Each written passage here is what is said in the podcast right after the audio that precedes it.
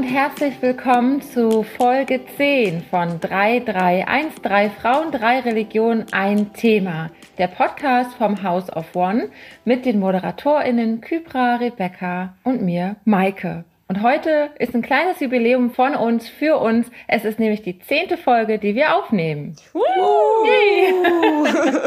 Ihr dürft euch gerne mitfreuen. Und wir wollen heute mal einen kleinen Rückblick durch unsere zehn oder neun aufgenommenen Folgen machen. Ein bisschen einen Einblick behind the scenes geben, wie wir eigentlich aufnehmen. Und dann haben wir euch gefragt in den vergangenen Wochen, ob ihr eigentlich Fragen an uns habt. Und unter massivem Zeitdruck von drei Minuten werden wir neun Fragen von euch beantworten, die wir vorher ausgewählt haben. Aber jetzt fangen wir an mit einem kleinen Rückblick. Neun Folgen haben wir aufgenommen. Das ist die zehnte. Kybra, Rebecca, an welche Folge erinnert ihr euch noch? An welches Thema? an, an viele Themen und ähm, ja, also es ist einfach ein breites Spektrum. Ich kann manchmal auch gar nicht mehr unterscheiden, was wir jetzt auch als Folge äh, aufgenommen haben und ähm, worüber wir uns privat unterhalten ja. haben. Aber ähm, irgendwie geht es Hand in Hand. Und ähm, ja, natürlich ist jetzt die letzte Folge äh, präsent, am präsentsten. Ähm, aber glaube, aber ansonsten habe ich noch ähm, viele Sachen auch noch im Kopf, die mir ab und zu einfach beim äh, Alltag einfach nochmal in Erinnerungen hervorgerufen werden. Zum Beispiel, kommst du noch auf was?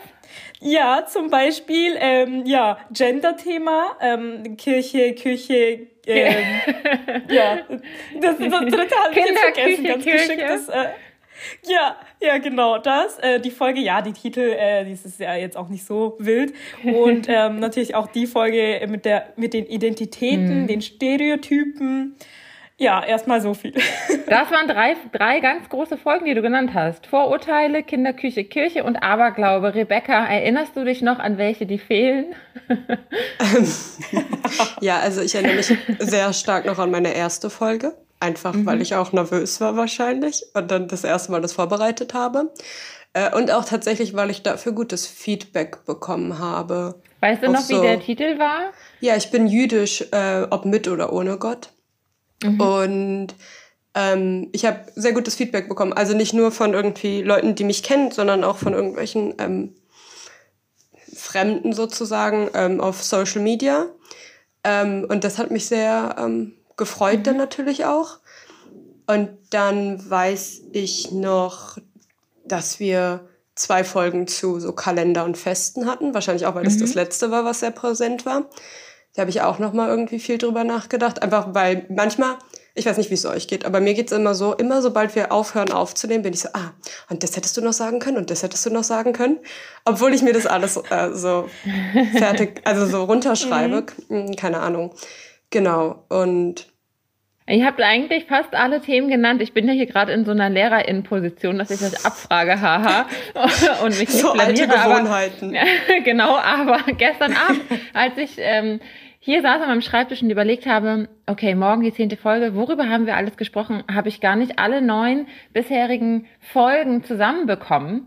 Und ich glaube, das liegt daran, dass wir in letzter Zeit auch oft ein Part zwei gemacht haben, weil wir bei den Aufnahmen mhm. manchmal so viel geredet haben und so viel Redestoff äh, hatten, dass wir das teilen mussten in zwei Folgen. Und dann habe ich genau das gleiche Problem wie Kybra. Ich weiß immer manchmal gar nicht mehr, war das eine Podcast-Aufnahme oder war das ein privates Gespräch von uns? Weil, das müsst ihr auch wissen, wir kennen uns eigentlich zum größten Teil nur über diese Podcast-Aufnahmen. Wir kannten uns vorher nicht und haben uns ein paar Mal getroffen zum Vorbereiten und zum Organisieren dieses Podcastes. Aber unsere richtigen, so tiefen Gespräche haben wir eigentlich immer bei den Podcast-Aufzeichnungen gehabt und äh, uns jetzt zum Glück auch mal so zwischendurch hin und wieder treffen können, aber nie zu dritt, oder? Ja. Immer nur eine mit der anderen, aber nie ähm, zu dritt. Also, ihr habt alle Folgen genannt tatsächlich, außer die Folge Glaube Digital. Das war meine Folge, aber es ist schon in Ordnung. und ich meine, wir haben echt viele Themen und so, so Basisthemen, so Grundlagenthemen, die das Thema Religion und Glaube betreffen, schon angeschnitten und aufgreifen können. Aber wir merken immer wieder, und das merkt ihr HörerInnen draußen sicherlich auch, dass da noch so viel Platz ist. Deswegen wird es für uns easy werden, noch zehn weitere Folgen aufzunehmen, weil, weil unser Thema einfach gefühlt endlos ist. Ich habe ein paar Fragen an euch. Und zwar, was ist denn eure liebste Folge? Mm, also, ich weiß nicht, wenn ich ähm, jetzt eine liebste Folge raus, äh, auswählen soll, dann fühle ich mich so wie eine Mutter, die zwischen ihren Kindern entscheiden ja. soll. Dann vielleicht, was ähm, magst du deswegen, an unseren Folgen?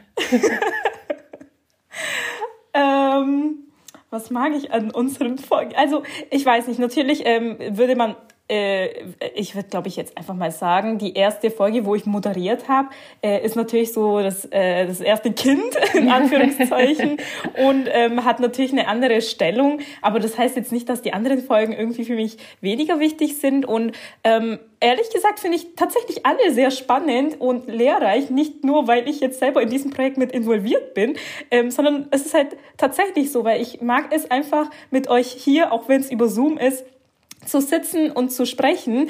Und ähm, umso schöner ist es, dass es aufgenommen wird und ähm, dass äh, unsere ZuhörerInnen quasi teilhaben dürfen und können und ähm, auch teilhaben. Rebecca, was sagst du? Ja, also ich schließe mich da Kybra erstmal so prinzipiell an und ich sage auch immer so, ich würde halt auch hier sitzen und mich mit euch unterhalten, wenn es nicht aufgenommen werden würde. Also ich meine, dann, ich weiß nicht, ob wir dann irgendwie einen Grund oder einen Kontext hätten, in dem das passieren könnte, natürlich.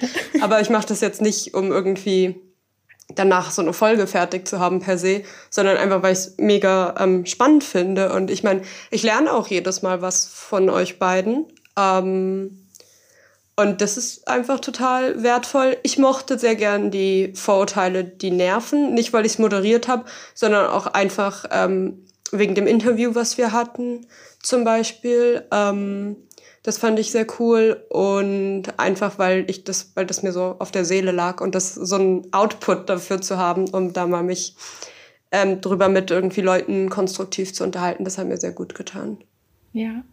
Ich würde auch sagen, das ist so spannend, weil es so lehrreiche Gespräche sind irgendwie oder Gespräche, in denen ich eigentlich jedes Mal etwas lerne und das kommt so nebenbei. Also nicht wie in der Schule, ich muss, sondern ich lerne einfach, weil ihr mir eure Themen, euren Glauben einfach so interessant, ähm, äh, so interessant mit ins Gespräch bringt.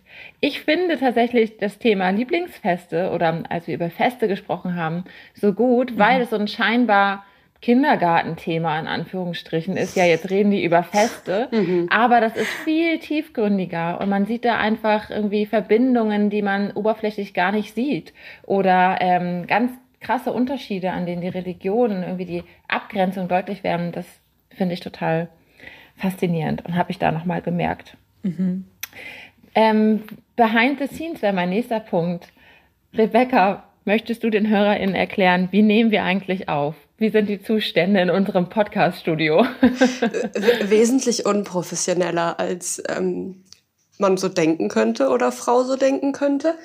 Jedenfalls, also zum Beispiel bin ich ja gerade umgezogen und ich sitze hier auf dem Boden, habe einen kleinen Beistelltisch, ähm, mehrere Bücher neben mir aufgereiht, also übereinander gestapelt, nicht aufgereiht, gestapelt, damit mein Handy, mit dem ich nämlich aufnehme, wir haben nämlich alle keine fancy Mikrofone oder so, möglichst nah an meinem Mund ist und stabil, weil es sonst zu so Rausch-Hintergründen ähm, kommen könnte. Und wir sind alle immer über Zoom ähm, und dann müssen wir immer Kopfhörer tragen. Und manchen fällt das sehr schwer, sich an die Kopfhörer zu erinnern und wo sie dann angesteckt werden müssen. Mir zum Beispiel. Ich frage jedes Mal nach. und ähm, ja, das ist unser Aufnahmesetting. Und dann haben wir immer noch zwei ähm, Leute, die halt gar nicht mitmoderieren, aber mit zuhören. Aber ich weiß nicht, ob wir mal ein, ein Shoutout geben sollten, sozusagen, weil die Leute auch immer nur ja also ich weiß nicht, ich bekomme halt so positives Feedback, aber die Leute wissen ja gar nicht, wie viele Leute hier sind, um das irgendwie zu ermöglichen. Und zwar ist äh, Kerstin Krupp immer dabei, die die Öffentlichkeitsarbeit im am House of One leitet. Und dann ist noch Felicia Mutterer dabei, die ähm, hier großartige Arbeit leistet, uns, uns das zu ermöglichen, dass wir das überhaupt aufnehmen können. Die unsere unprofessionelle Aufnahme in einen professionellen Podcast verwandelt, so genau. könnte man sagen. deren, deren Team das dann alles auch schneidet und äh, da ist ja super viel Post-Production dann auch nochmal irgendwie drin. Ähm, und das sind so unsere Aufnahmezustände. Genau, also ein großer Dank und große Herzen äh, an alle, die uns hier unterstützen und supporten, die das mit angestoßen haben und organisieren und ein tolles Podcast-Projekt am Ende daraus machen. Wir haben uns nämlich tatsächlich noch nie zu dritt für eine Podcast-Aufnahme in echt getroffen, sondern seit mehreren Monaten treffen wir uns immer im digitalen Raum und nehmen mit unseren Handys und ihr habt es gerade von Rebecca gehört, mit unseren Büchertürmen auf. Aber das Team ähm, hinter uns, neben uns, ähm, macht da einfach einen ganz tollen Podcast draus. Also danke an euch. Dankeschön. Kybra, ähm, worüber sollten wir denn unbedingt noch reden?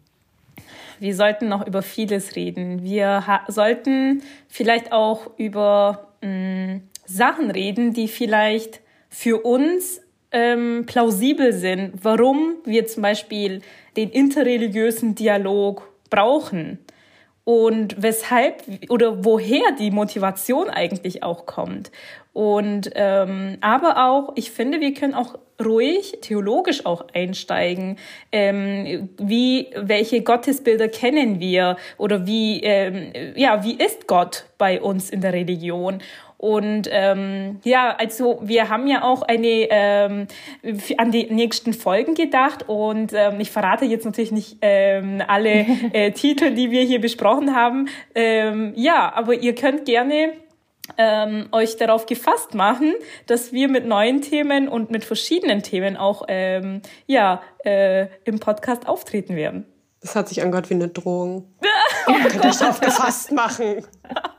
Ich würde auch deinen ersten Gedanken aufgreifen und zwar, vielleicht gibt es Themen, die wir gar nicht so im Kopf haben, gar nicht so auf dem Schirm haben, mhm. die uns irgendwie so plausibel erscheinen, mhm. aber vielleicht euch nicht. Also vielleicht habt ihr da draußen Fragen an uns, die wir irgendwie einfach voraussetzen. Manchmal hat man ja so ein Brett vorm Kopf und sieht irgendwie nicht weiter, was Menschen, die nicht glauben oder nicht mit Religionen tief befasst sind, doch für Fragen haben.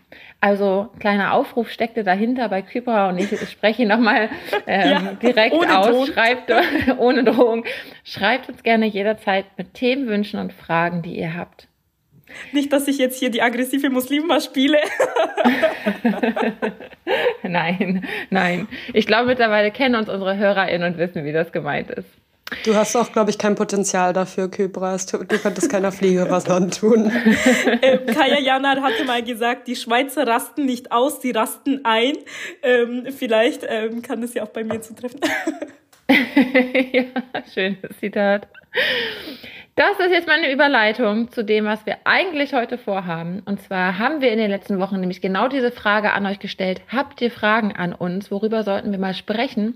Und ihr habt uns welche geschickt. Wir haben uns welche ausgewählt. Jede von uns drei Stück. Und unter Zeitdruck von drei Minuten werden wir jede dieser Fragen beantworten. Und ihr könnt euch vorstellen, so wie ihr uns jetzt schon kennengelernt habt, dass wir das wahrscheinlich vermutlich nicht schaffen werden, in drei Minuten diese Fragen zu beantworten. Aber wir stellen uns trotzdem dieser, ja, selbst auferlegten Herausforderung, um uns darin zu üben, uns ein bisschen kürzer zu fassen und auch so direkter zu antworten. Lange Einleitung für die nächste, für den nächsten Punkt. Wir fangen an mit Rebecca, mit deinen drei Fragen. Okay, ähm, ja. Puh. Zeit. Wie in der Schule, oh nein. Da, damit kann ich nicht umgehen. Ich bin dran. Einfach wegschauen. Bist du bereit, Rebecca? Ich bin so bereit, wie ich jemals sein werde, denke ich. Ähm, die erste Frage, die ich mir ausgesucht habe, ist, wie ist die Ehescheidung? Dürfen die Frauen sich auch scheiden lassen? Und zwar, weil das eine Sache ist, mit der ich sehr hader bei mir. Und zwar die Get, also das Scheidungsdokument im Judentum, muss vom Mann gegeben werden, der Frau. Und es gibt ein Problem leider bei uns. Ähm, das heißt Aguna-Problem. Eine Aguna ist eine angekettete Frau, weil ihr Mann sich nicht von ihr scheiden lässt, lassen will durch dieses offizielle Dokument.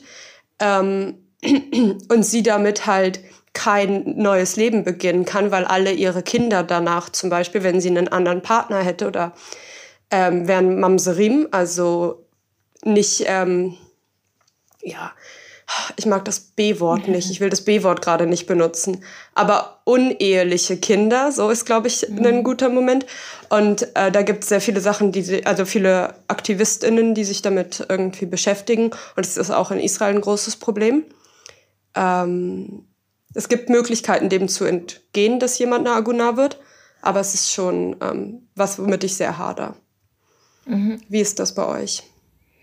Ich weiß nicht, wie viel Zeit wir noch haben, aber ich antworte schnell. Bei uns sind ähm, Scheidungen eigentlich kein Problem. Und man kann auch ähm, nochmal heiraten. Ähm, aber nur bei den Protestanten, oder? Genau, also das muss man immer dazu sagen. Ich bin von der evangelischen Kirche und es ist, also wenn ich sage, es ist kein Problem, klingt es so, als könnte man scheiden und heiraten, wie man will. Aber ähm, ist äh, die eigene Verantwortung und ähm, die ist da schon sehr groß geschrieben und das eigene, das eigene Herz dabei. Und wenn es nicht geht, ist es besser, dass man sich trennt voneinander. Und dann kann man natürlich auch wieder vor Gott nochmal neu heiraten. Ja.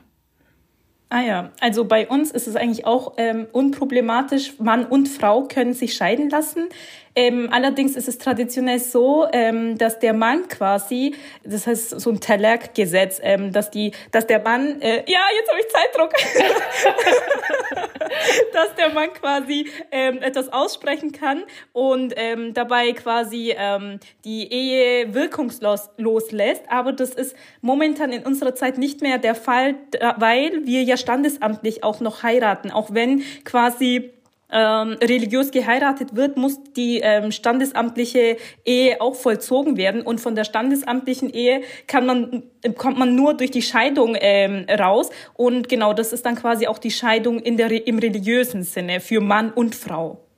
Das ist ein guter Punkt von Kybra. Wir sollten mal eine Hochzeitsfolge machen. Zehn Sekunden. Ähm, genau, bei uns geht es auch nur. Man muss vorher die standesamtliche Hochzeit vollzogen haben, bevor man ähm, kirchlich heiraten kann. Okay, drei Minuten sind um. Nächste Frage, Rebecca. Puh, das war eine, also, oh Gott. Ja. ähm, dann hatte ich mir ausgesucht, ähm, der Wortlaut war, ich finde es mal gut, die Dreifaltigkeit ähm, erklärt zu bekommen äh, gibt es das auch im Judentum und im Islam? Also es ist dann, Maike, du kannst gleich mehr dazu sagen. Nee, das gibt's bei uns nicht.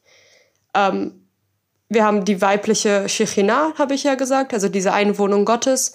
Aber wir haben das Prinzip des Sohnes natürlich nicht, weil Jesus einfach bei uns kein Prophet ist und keinerlei theologische Bedeutung hat. Ähm, genau, Maike, erklär doch mal die Dreifaltigkeit. Ich würde erstmal rübergeben zu ja. Kybra. Okay. Gerne. Also bei uns ähm, gibt es auch ähm, keine Dreifaltigkeit. Und zwar das Glaubensbekenntnis ähm, sagt auch, also es gibt keine Gottheit außer Gott. Und ähm, im nächsten Satz heißt es dann, und Mohammed, Friede sei mit ihm, ist sein Gesandter. Also La ilaha illallah, Mohammedur Rasulullah. Ähm, genau, und deswegen keine, keine Trinität. Ja, wir haben okay, das auch mit diesem einen Gott. Also in unserem Glaubenbekenntnis sagst du das auch und deswegen gibt es das nicht. Sorry, Maike. Okay, jetzt habe ich vielleicht noch anderthalb Minuten oder zwei Minuten für die Dreifaltigkeit aus christlicher Perspektive. Ich werde es nicht schaffen. Ich werde richtig scheitern daran. Aber ja, im Christentum, das ist eigentlich so die Basis des christlichen Glaubens, glauben wir an die Dreieinigkeit und zwar an Gott, an Jesus Christus und an die Heilige Geistkraft. Und man könnte das, ähm, ah, ich will mich dann mal nicht so richtig festlegen, wie man das gut erklären kann, weil ich dann immer eine andere Position, eine andere Interpretation fast mit ausschließe. Aber vielleicht ist es so am einfachsten für Menschen, die Religion sehr fernstehen, zu sagen, ist das irgendwie drei in eins, vielleicht drei Erscheinungsformen, drei drei Formen Gottes, aber das ähm, ist ein bisschen schwierig. Also Jesus Christus ist 100% Gott und 100% Mensch. Also er ist nicht weniger Gott als Gott, macht das Sinn? Und die Heilige Geistkraft ähm, ist das Gleiche, also ist auch 100% Gott.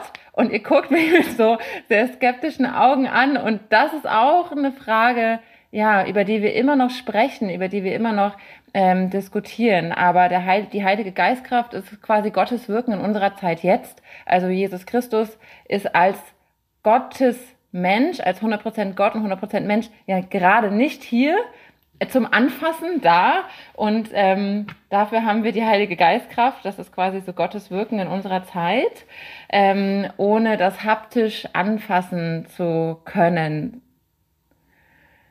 Und ich gebe noch einen Satz dazu, das ist sehr funny. Ähm, und zwar wird ja immer gesagt, ja, die monotheistischen Religionen, Judentum, Islam und Christentum, aber unter uns gibt es ja schon so den, das Battle, dass uns vorgeworfen wird, naja, ihr glaubt ja gar nicht an einen Gott, ihr habt ja eigentlich drei Götter, an die ihr glaubt. Und ich glaube, das wäre nochmal ein interessanter Punkt, den wir nochmal entfalten könnten, wenn wir schon beim Thema Dreifaltigkeit sind.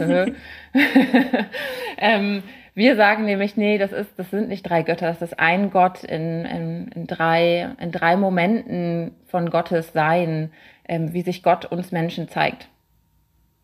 Da ist die Zeit um. ich finde, du hast das sehr gut gemacht. Ah, danke.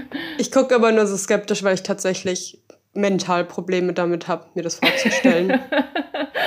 ich finde es total entlastend eigentlich. Ich finde es total schön zu wissen, wie Gott jetzt auch wirken kann und wie Gott auf der Welt vorher gewirkt hat und noch wirken wird. Und dafür finde ich das eigentlich ein total schönes Moment.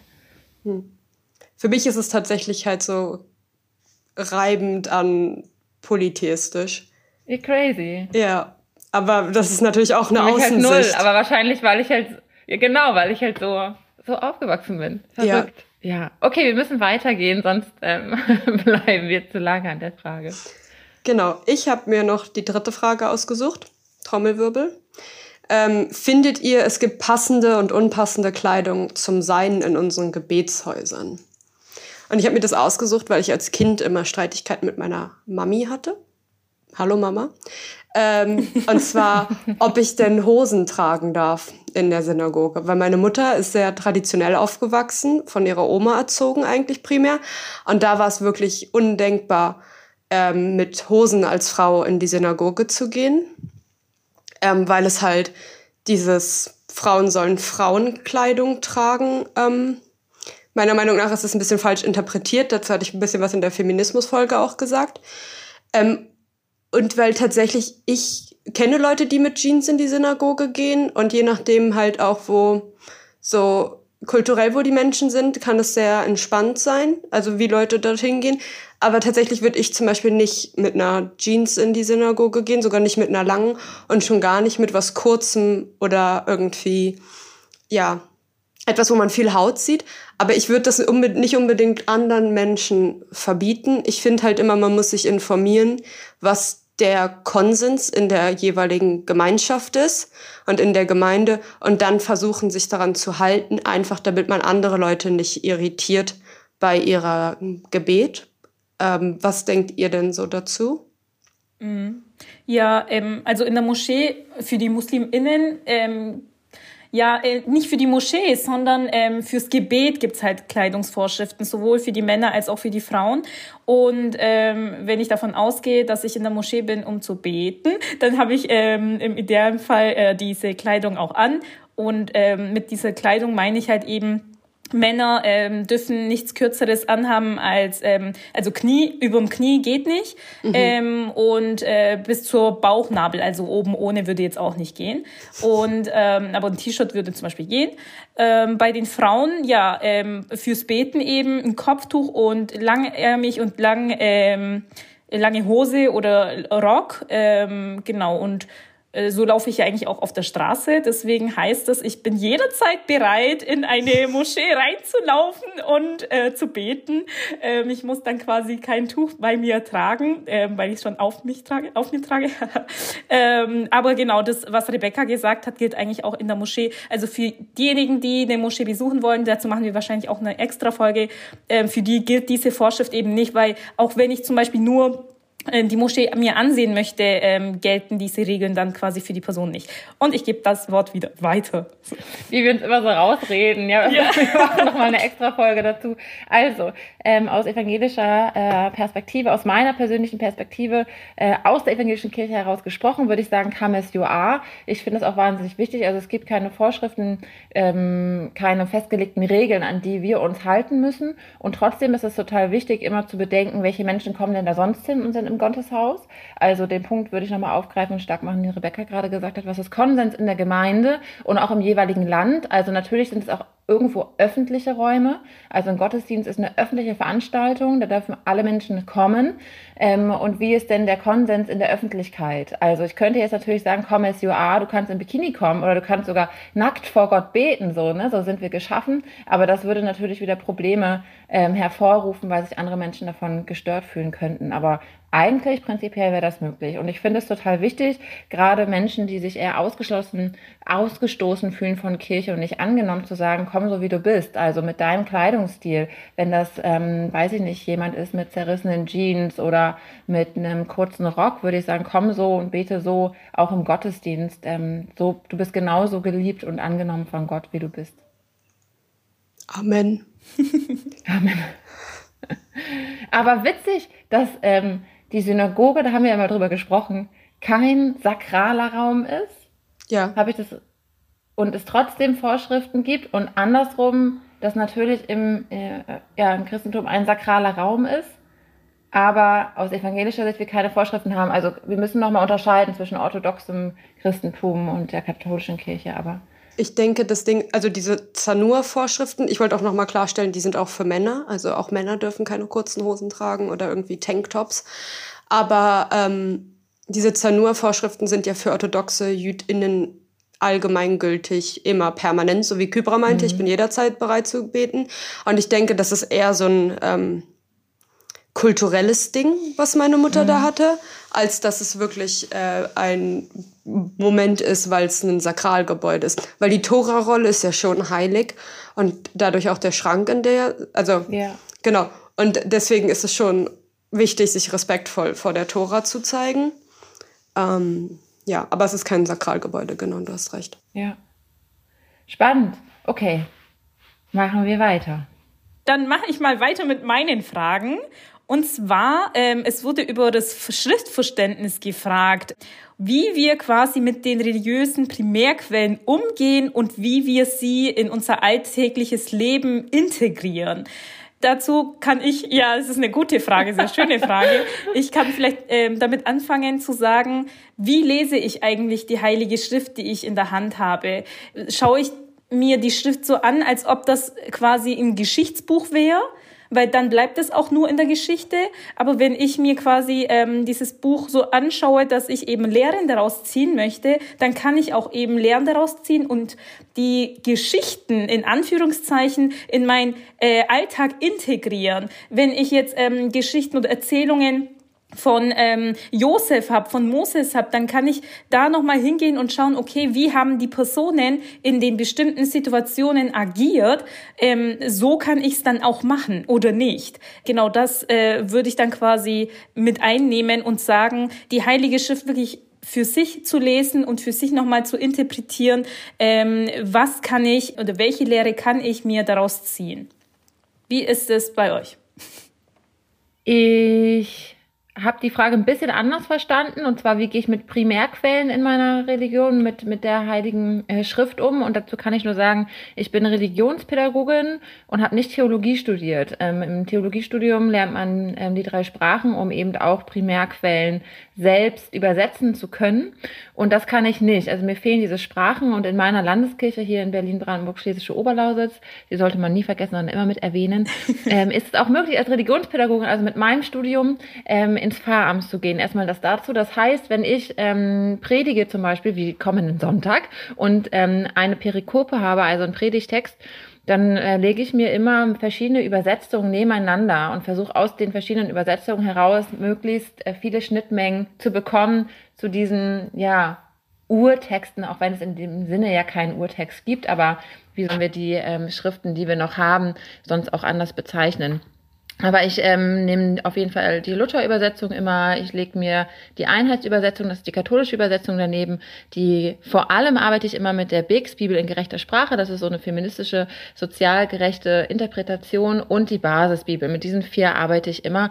Kleine Empfehlung, die Bix für alle, die sich auch äh, feministisch ähm, weiterbilden wollen oder intensiv mit dem Christentum auseinandersetzen wollen. Ja, ich bin keine Posseket, also ein Possek ist jemand, der ähm, legal bindende Entscheidungen treffen kann im Judentum und äh, das kann ich mir nicht anmaßen, also dafür habe ich keine Ausbildung, ähm, aber im Allgemeinen, um die Tora oder den Tenach zu lesen, gibt es so eine ähm, Vier-Stufen-Interpretation, das ist äh, und das Bild, also das ähm, Wort, was am Ende rauskommt, heißt Pardes, also Paradies. Und der erste ist Pshat, das ist die wörtliche Bedeutung. Ähm, Resh steht für Remes, das ist die Anspielung oder Allegorie. Dann habe ich das Dalet für Drash, das ist interpretativ und homoletisch, also was ich irgendwie predigen könnte sozusagen. Und die letzte Komponente ist das Samech für Sod, das ist das Geheimnis. Ähm, und das ist äh, mystisch, kabbalistisch aufgeladen und das sollte man also erst in einem gewissen Alter und erst mit einer gewissen Weisheitsstufe ähm, sich angucken und auslegen können. Cool. Drei unterschiedliche ja. Antworten auf deine Frage. Ja, nee, das äh, ist ja auch ähm, die schöne Vielfalt, würde ich sagen. Ähm, ist ja auch gut, dass wir die Frage anders ähm, ja, beantwortet haben. Ja, okay, meine zweite Frage.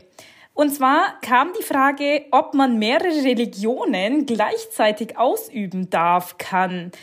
Also verbieten kann ich als Kybra äh, eh niemanden was. ähm, ob eine gewisse Synkretismus quasi ähm, ja gefordert werden soll. Hm, also ich meine nicht. Ich finde, jede Religion hat ähm, seine ja, Bausteine und Grundlagen. Ähm, das heißt natürlich nicht, dass man von den anderen Religionen sich was abgucken darf, aber vermischen würde ich eher weniger. Ähm, oder ich, ich, ich würde es halt nicht machen, weil ich finde, ähm, dass man ja sich lieber doch zu einem ähm, ähm, ja äh, stellen sollte, aber wenn jemand das machen möchte und sich dabei wohlfühlt, das ist auch okay. Also ich kann als Kybra da jetzt nichts verbieten. wie seht ihr das? Okay, also prinzipiell, wie gesagt, genau, wir können hier nichts verbieten oder irgendwie ähm, eine Generalobsolution ähm, erteilen, aber prinzipiell würde ich sagen, es ist schwierig, vor allen Dingen, wenn ich einer monotheistischen Religion angehöre. Wenn ich jetzt aber einer polytheistischen Religion angehöre, sehen wir geschichtlich, dass andere Götter auch in die jeweiligen Götterwelten aufgenommen wurde. Da kenne ich mich jetzt zu wenig aus, aber da würde ich sagen, dass es durchaus plausibel ist. Und ich würde noch ganz kurz auf was aufmerksam machen, was ich sehr interessant finde als Phänomen. Und zwar gibt es dieses jüdische Buddhisten-Phänomen. Ähm, und zwar ist das jemand, der halt jüdisch aufgewachsen ist, einen jüdischen Hintergrund hat aber eine gewisse Art und Weise von Buddhismus ähm, praktiziert. Also irgendwie so Meditation, Chanting und irgendwie diese Art von Spiritualität. Und das wird damit dann begründet, dass halt der Buddhismus keinen Gott hat, sondern dass es so eine Erlebnisreligion ist. Ähm, ob das jetzt aus buddhistischer Sicht ähm, akzeptabel wirklich ist, kann ich natürlich nichts sagen, weil ich keinen buddhistischen Hintergrund habe. Aber das gibt es auf jeden Fall. Es gibt jüdische Buddhisten. Mhm. Wie sieht es bei dir aus, Maika? Ähm, ich würde erstmal die Frage vielleicht dann zurückstellen an die fragende Person, warum ist das nötig? Also warum wird das, äh, wird das gesucht? Welche, woher kommt das, dass eine Person den, den Wunsch dazu hat, mehrere Religionen gleichzeitig zu praktizieren? Ich stelle mir das mal vor, wenn wir drei, Kypra, Rebecca und ich, eins wären. Also wir würden, glaube ich, nicht mehr arbeiten, weil wir so viele Feiertage hätten und so viele religiöse Pflichten, dass wir zu nichts anderem ah. mehr kommen würden in unserem Alltag. Also ich frage mich dann auch, kann man überhaupt eine Religion, kann man drei oder zwei Religionen zu 100 Prozent integrieren, weil dann würde man ja irgendwie den Religionen auch nicht mehr gerecht werden. Also ich stelle mir das fast als ein unmögliches Vorhaben vor. Aber ich will gerne hinzufügen, ein Interesse ähm, an anderen Religionen ist natürlich immer gut und ähm, sich da vielleicht auch ein bisschen auszuprobieren, also an, an Festen mitzufeiern oder mitzubeten. Also ich fühle mich nicht ausgeschlossen, wenn ich ähm, bei Kybra eingeladen wäre, da würde ich mitbeten, weil mich das auch anrührt. Ja, ich glaube, das ist, das ist möglich, aber ich frage mich wirklich, ob das überhaupt gehen würde. Und die, diese theoretische Und bei Frage, mir würdest du nicht mitbeten? Doch, natürlich. Ich habe nur Kybra als Beispiel rausgenommen. Aber so müsste man sich das vorstellen. Also wenn wir drei eins wären, da würde immer eine Person sagen, du vernachlässigst mich und meine Religion. So kann man sich das, glaube ich, wirklich vorstellen. Aber die Frage finde ich in der Theorie sehr spannend, weil dann kommen wir eigentlich zum Kern unserer Religion. Ja. Mhm. Könnten wir auch mal eine Folge zu machen. Uff. Ja, und okay, dann, dann mache ich mal weiter mit der letzten Frage, also für meine Runde. Und zwar kam die Frage, ob ähnliche Projekte in anderen deutschen Großstädten geplant sind. Ich glaube, mit Projekten hier ist es House of One gemeint. Ähm, ich weiß nicht, ob das direkt auf unser Podcast bezogen worden ist. Also unser Podcast könnt ihr überall euch anhören, egal in, welcher Stadt ihr euch befindet, sogar im Ausland, ähm, sobald ihr auf YouTube und Spotify und ähnliches Zugriff habt. Und über das House of One kann ich sagen, wenn ihr quasi das Hausaufwand unterstützen wollt, dann könnt ihr auch da ähm, mal auf unsere Homepage einen Blick drauf werfen und auch äh, ja auch gerne spenden und äh, somit auch teilhaben an der Aktion. Und ja, wir würden uns natürlich freuen, wenn es auch in anderen Großstädten oder in äh, ländlichen Gebieten äh, ähnliche Projekte ähm, zustande kommen.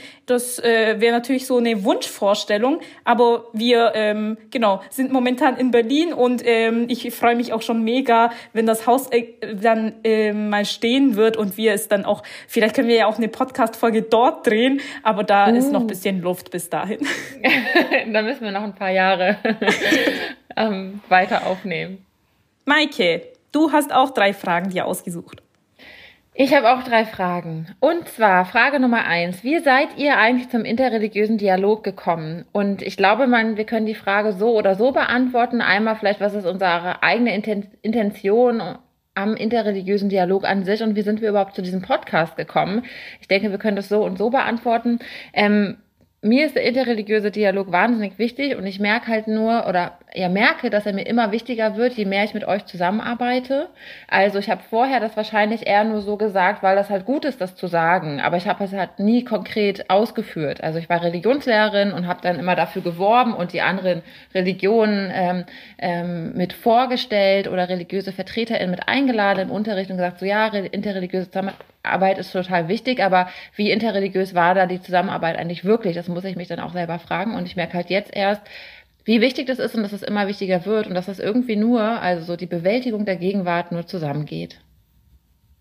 okay. Ähm, Jetzt ihr. Dann mache ich mal weiter. Ich übernehme den Staffelstab. Ähm, ich komme ja aus dem jüdisch-muslimischen, muslimisch-jüdischen Dialog eigentlich. Das heißt, äh, während meines ähm, Stipendiums bei ELIS, das ist das jüdische Stipendiatenwerk, habe ich an dem, oder immer noch wirklich an dem Think Tank Karov Karib mit. Also auf, das auf Hebräisch und Arabisch heißt das Nähe. Das ist mir einfach besonders wichtig, weil ich das Gefühl habe, wir werden gesellschaftlich gegeneinander ausgespielt, die zwei Gruppen in Deutschland hier. Und prinzipiell, ich denke halt immer, ich komme halt auch aus Berlin. Also interreligiöser Dialog oder irgendwie interkultureller Dialog ist einfach auch in meinem Freundeskreis gang und gäbe, weil ich halt keinen homogenen äh, Freundeskreis habe. Mir ist es einfach wichtig, mit Leuten ins Gespräch zu kommen und miteinander zu reden und nicht übereinander. Ähm, das ist so meine Intention und meine Motivation. Kybra, wie sieht's bei dir aus? Mhm ja, wie ich zum interreligiösen Dialog gekommen bin. Ich glaube, vielmehr ist der interreligiöse Dialog zu mir gekommen. ähm, ja, und zwar auch, das hatte ich glaube ich auch schon mal erwähnt, ja, in der Grundschule ähm, und als äh, Kybra und anders religiöse Person fällt man glaube ich sehr schnell auf, dass man eine andere Religion eben hat und die Fragen entstehen eben sehr schnell.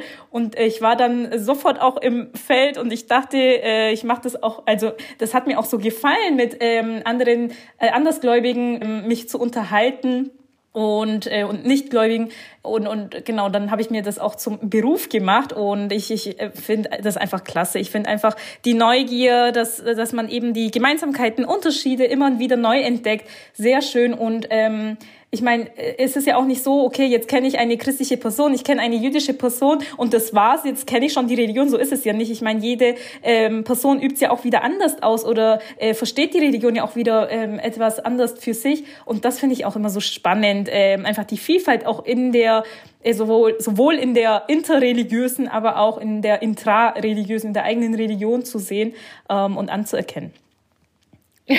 ja. Punkt. Genau. Frage Nummer zwei. Ich habe noch die Frage bekommen, wie sieht es eigentlich aus mit dem Thema Mission in eurer Religion? Mission und Christentum ist ein großes Thema und das ähm, ist wahnsinnig wichtig und wie ich meine, noch nicht ähm, vollständig aufgearbeitet und reflektiert. Also ich glaube, dass ganz viel, äh, ja, wirklich schreckliche Dinge im Namen der christlichen Mission wie Einnahmen von Kulturen und Ländern passiert ist. Und ich frage mich immer noch, inwiefern das eigentlich schon aufgearbeitet wurde, beziehungsweise stelle fest, dass es das nicht wurde. Und ähm, ich bin sehr kritisch gegenüber Missionen. Ich habe nicht den Anspruch, andere zu missionieren im Sinne von ihnen meinen Glauben aufzudrücken oder euch beiden ähm, in diesem Moment dafür zu werben und zu sagen, schaut mal, das Christentum ist doch so viel attraktiver als eure Religion. Also das will ich mir nicht anmaßen und verstehe Religion auch äh, auf einem anderen Punkt. Und zwar, ich will davon gerne erzählen, was mir gut tut, aber gehe nicht davon aus, dass es anderen Menschen genauso gut tut. Und ich glaube auch, wenn ich in einem anderen Kontext geboren worden wäre, hätte ich vielleicht eine andere Religion. Und das ist ein waghalsiger Punkt, den ich hier aufmache, weil dann kann man natürlich meine komplette Religion in Frage stellen. Also dann kann man mir jetzt die Frage zurückstellen, naja, aber warum bist du denn dann Christin? Was ist denn das Besondere am Christentum? Und ich glaube, wirklich, dass ähm, Gesellschaft, Kultur, Land einen großen Einfluss auf den jeweiligen Menschen hat und dass der ja, fast ja, nicht, nicht so wichtig und breit gesehen wird, wie er eigentlich da ist. Und bin mit dieser Religion konfrontiert, die mich einfach nicht losgelassen hat. Also ich bin ja christlich sozialisiert rudimentär aufgewachsen, also ich wurde getauft, aber meine Familie hat die Christentum nicht praktiziert und irgendwas hat mich trotzdem nicht losgelassen. Also deswegen kann ich trotzdem sagen, irgendwas hat, hat es in mir ausgelöst, gekickt oder so, ne, dass ich dabei geblieben bin und diesen Weg irgendwie weiter gesucht habe. Ja, und würde aber trotzdem nicht sagen, dass ich andere davon überzeugen will, sondern dass andere ähm, Religionen, der Glaube von anderen Menschen genauso wichtig ist und keiner höher steht oder weniger wichtig ist als meiner. Mhm. Ich, ich finde das sehr wichtig. Also ich finde auch Missionierungsthema etwas schwierig. Ähm, vielleicht würde ich das, glaube ich, äh, ähm, in meiner in meinem Kontext als Dawa ähm, übersetzen. Das ist auch eben ja ähm, die eigene Sache, die die ähm, ja äh, etwas äh, beinhaltet eben die Verbreitung vielleicht auch. Ähm, nein, wir wollen nicht äh, den Ab das Abendland islamisieren, das nicht.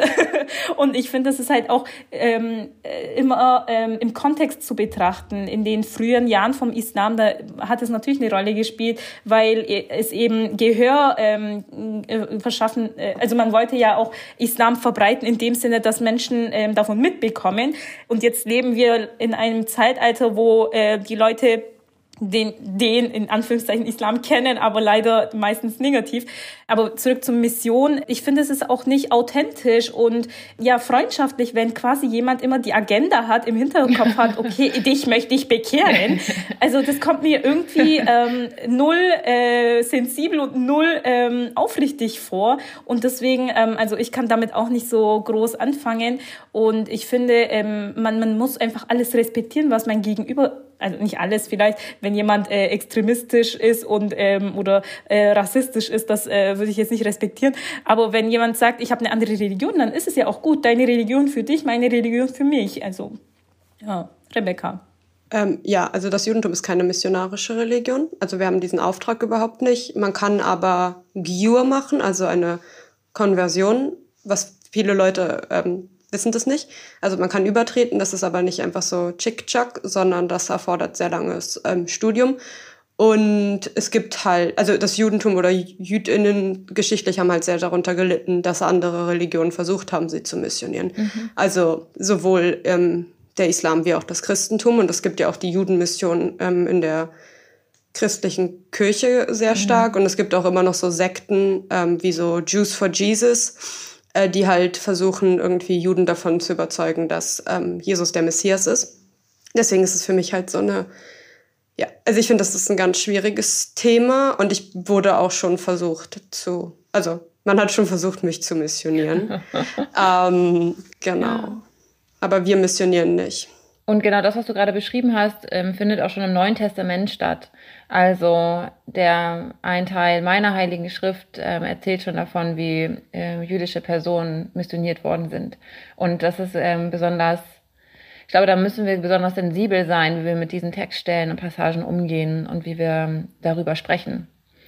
Und ähm, auch ich werde immer wieder, also auch für mich wird immer wieder gebetet, vor allem im digitalen Raum, also dass ich dann doch nochmal Jesus als einzigen wahren äh, Weg erkenne, weil so wie ich an wohl über Jesus spreche oder über meinen Glauben im äh, digitalen Raum auf Instagram, funktioniert das wohl nicht und äh, oder sei nicht richtig. Und dann ja beten immer wieder Menschen für mich, dass ich ähm, konservativer werde oder krasser werde. I don't know. Ja, das ist schon crazy. Ich glaube, wir haben über drei Minuten geredet. Passiert. Letzte Frage. Wie bei jeder Frage sagen wir am Ende immer, da können wir eine Folge draus machen. Ihr könnt ja mal schreiben, welche Frage für euch am interessantesten war. Dann machen wir wirklich nochmal eine Folge daraus. Und jetzt das letzte. Humor und Religion. Ich habe noch die Frage bekommen, darf man über seine eigene Religion lachen? Und ich würde sagen, natürlich. Also ich finde, es gibt nichts Befreienderes und ähm, ja wirklich nichts Befreienderes, als über eigene, vielleicht manchmal merkwürdige Dinge zu lachen, die Konsens sind in der Religion oder gefordert sind oder irgendwelche Regeln oder, oder Dinge, an die wir glauben, aber die niemand mehr, niemand mehr begründen kann oder so. Und dann finde ich es unglaublich befreiend, darüber zu lachen. Ja. Mhm. Was sagt ihr? Also ich finde, es gibt tatsächlich Grenzen aus meiner Sicht, ähm, wo ich quasi, also ich würde mich jetzt nicht im Punkto Gott quasi lustig machen. Okay, lachen und sich lustig machen ist wieder nicht dasselbe. Da mhm. ist auch wieder eine äh, Grenze oder ein Unterschied. Da muss man nochmal unterscheiden. Und wichtig ist auch, wer lacht über die Religion. Wenn ich quasi über meine eigene Religion irgendwie lache, dann darf ich es mir irgendwo erlauben, aber wenn quasi ähm, nicht muslimische Personen kommen und ähm, sich äh, quasi wenn ich das Gefühl habe, da wird, äh, da macht sich jemand lustig, da ist es dann wieder grenzfällig. Also wo ist die Grenze? Was darf ich, was nicht? Ein bisschen Spaß muss sein, das gehört natürlich schon dazu. Aber ähm, ja, ich würde äh, mal kurz sagen, es gibt auch Grenzen, wo ich ähm, davon abraten würde. Mhm. Ich würde mich da Kypra anschließen, kommt drauf an, wer das macht. Ich darf über mich und meine Ethnoreligion äh, Witze machen, aber das heißt nicht unbedingt, dass das unbedingt anderen Leuten immer gestattet ist.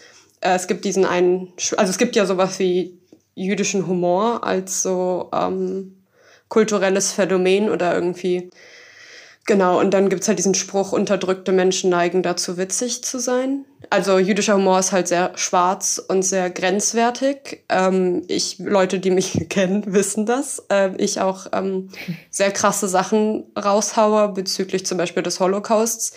Aber das darf ich, das dürfen meine jüdischen Freundinnen, das darf niemand von außen ähm, weil das einfach eine Sache des Respekts ist. Es ist was anderes, sich über sein eigenes Trauma lustig zu machen oder irgendwie zu versuchen, damit umzugehen, indem man eine humoristische, ähm, einen Blick drauf wirft. Mhm. Aber ich finde nicht, dass das Leute von außen dürfen. Ja, und ich glaube, das ist nochmal ein guter Punkt, ähm, da eine Unterscheidung zu treffen zwischen Lachen und sich lustig machen. Ja. Ähm, ich, äh, dass der Punkt Humor oder Lachen ist auch, und das glaubt man, glaube ich, gar nicht, aber auch findet der in den Heiligen Schriften statt. Also, dass, ähm, dass Menschen einfach merkwürdige Dinge tun oder denen irgendwie was passiert, könnten wir auch mal eine Folge zu machen, diese ganzen Geschichten mal aufzuzählen, weil das wirklich dann auch funny ist und man sich fragt, hä, warum? Why? warum reagiert der oder die so? Ähm, aber sich lustig machen ist auf jeden Fall ein anderes Level und hat nichts mit Humor zu tun. Also da möchte man ja beabsichtigt eine andere Person degradieren oder ja runtermachen. Und das finde ich ähm, nicht in Ordnung und das ist auch nicht Anspruch. Irgendwie hat auch nichts mit meinem Glauben zu tun, dass ich andere Menschen abwerte und mich lustig mache über Menschen meiner eigenen Religion oder Menschen anderer äh, Frömmigkeiten. Ja, aber lachen finde ich witzig. Äh, ja, und Spaß witzig, haben. Witzig und wichtig, haha. Ja, und Spaß und haben. Spaß genau. haben. Also wir haben Spaß und deswegen hocken wir ja auch hier und ähm, nehmen auch die Folgen auf und werden auch weitere Folgen hoffentlich weiterhin aufnehmen. Ähm, ja. Das war doch Million eigentlich ein schöner, Spaß. Genau, das ist doch eigentlich ein schöner Schlusssatz. Ja. Und eine gute Überleitung zum Ende der zehnten Folge. Vielen, vielen Dank, dass ihr uns jetzt zehn Folgen lang begleitet habt, dass ihr uns unterstützt und supportet habt, dass ihr uns Fragen schickt und ähm, Feedback gebt. Das ist uns wahnsinnig wichtig und es freut uns sehr, dass ihr diesen Podcast hört und etwas mitnehmen könnt daraus. Wir freuen uns besonders auf zehn weitere Folgen und ganz konkret auf Folge 11. Und da darf ich schon einen kleinen Ausblick geben. Da geht es, bringt Kybra ein paar Fragen und Themen mit zum großen Thema Tod und Trauer. Also das vielleicht Gegenteil von all dem Spaß und der Leichtigkeit, von der wir gerade gesprochen haben. Wir verabschieden uns von euch mit dieser Folge 10. Tschüss! Ciao. Tschüss und gebt euren Feedback auch gerne bei 331 podcast at house-off-one.org ein.